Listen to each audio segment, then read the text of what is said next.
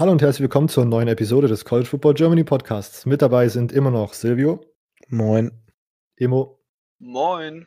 Und ich, Robert. Heute geht es ums Recruiting in unserer großen äh, College Football Basic, äh, in unserem großen College Football Basic Format. Äh, Emo hat sich damit näher beschäftigt und kann gern loslegen.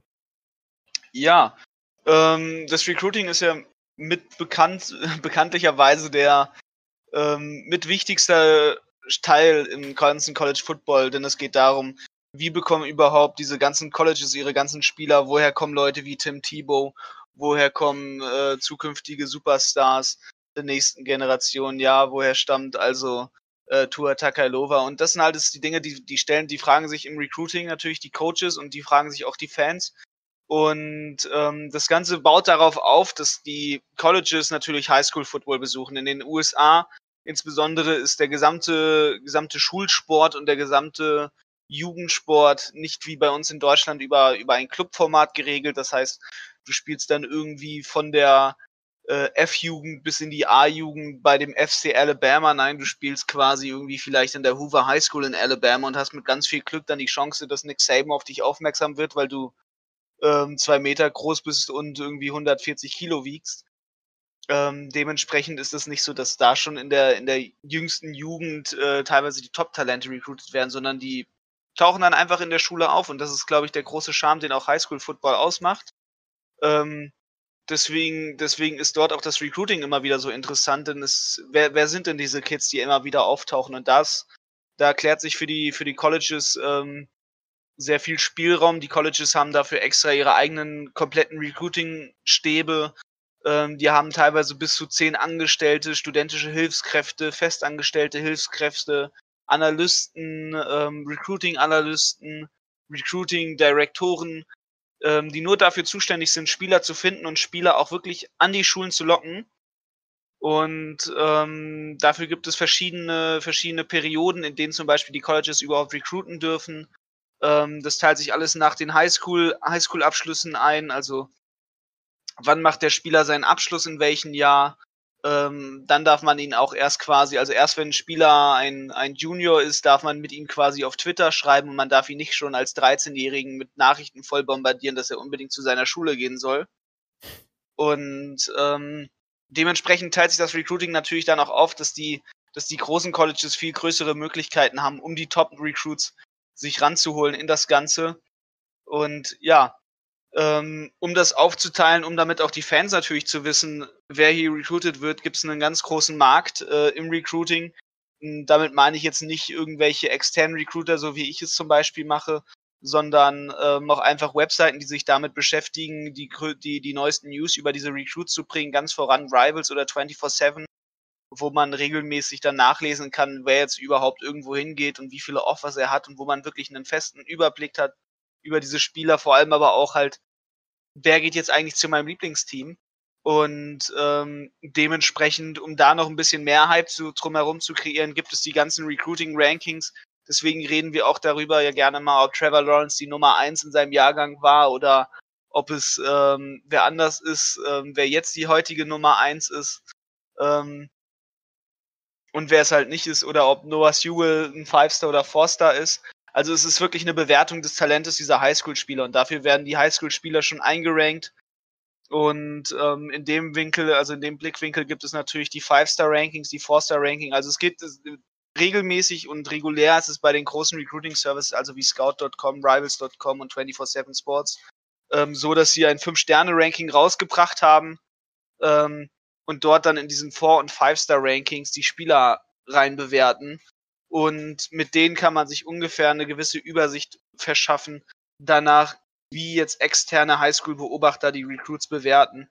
Das heißt, ähm, wenn ein Spieler Five-Star kriegt, kriegt, dann sagen die schon im Voraus meistens, okay, das ist jemand, der, der hat NFL-Talent, der kann vielleicht in seinen ersten zwei Jahren schon am College spielen und ein Forster, ja, okay, der, der steht auf der Kippe dazu, in, seinem, in seinen ersten beiden Jahren vielleicht schon gleich zu spielen. Ähm, und den, dem, dementsprechend bewertet sich das dann auch und dann äh, ist darunter auch natürlich unter den Colleges ein regelmäßiger Krieg entstanden darum, wer hat denn jetzt die beste Class äh, im ganzen College Football und ein riesigen, riesiges Gerede darum ist, denn wer hat denn die meisten Five-Star-Recruits sich geholt.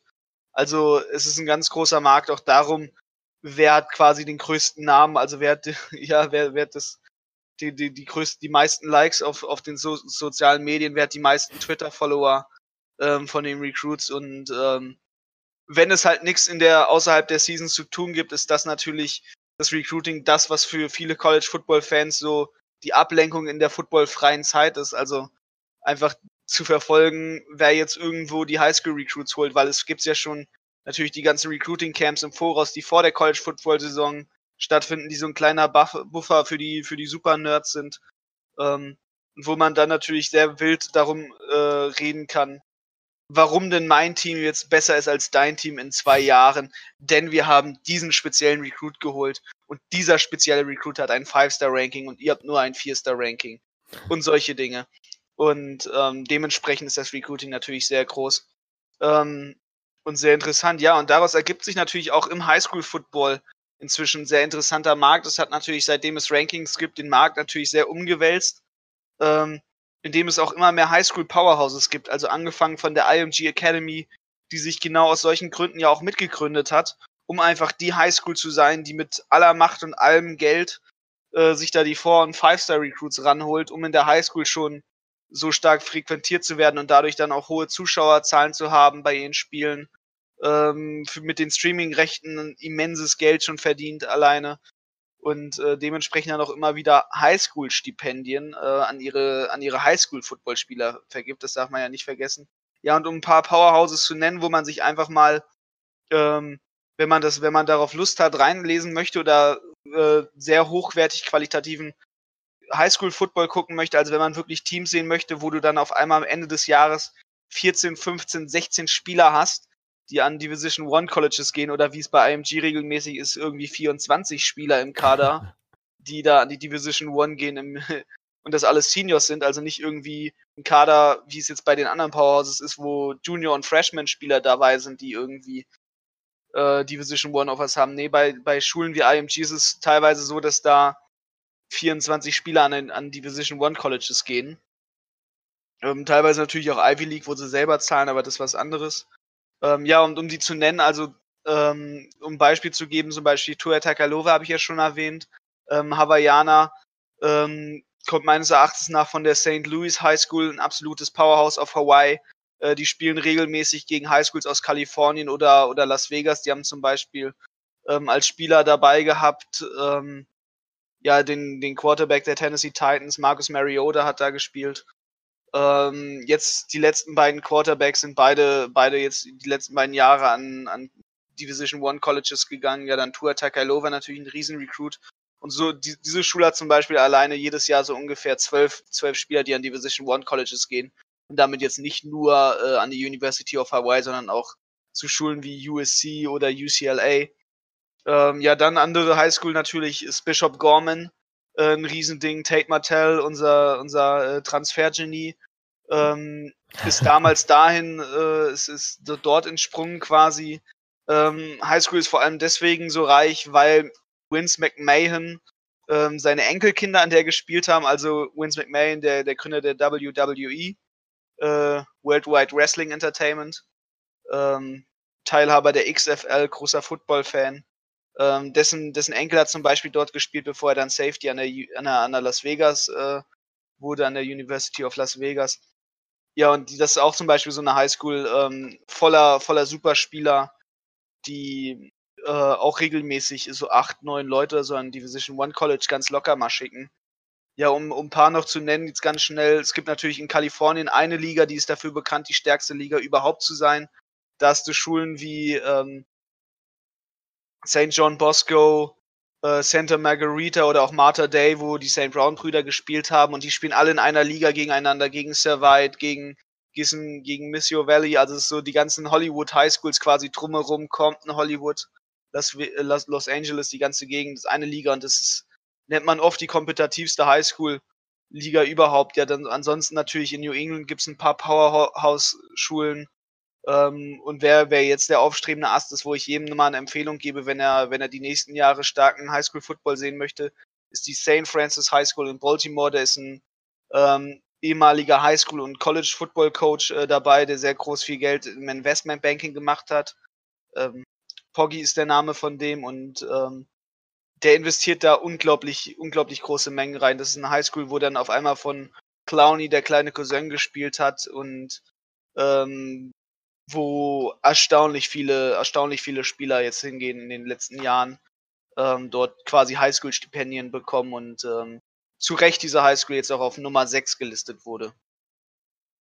Ja, und so fällt sich halt das ganze Recruiting am Ende natürlich ähm, durch dieses Riesendurcheinander und man sieht es halt immer wieder in den Highschool Powerhouses.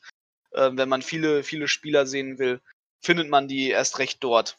Und dort findet man dann auch mal die College Coaches, wenn man die außerhalb ihres Reviers sehen möchte. Alles klar. Äh, Silvio, hast du noch irgendwas zu ergänzen?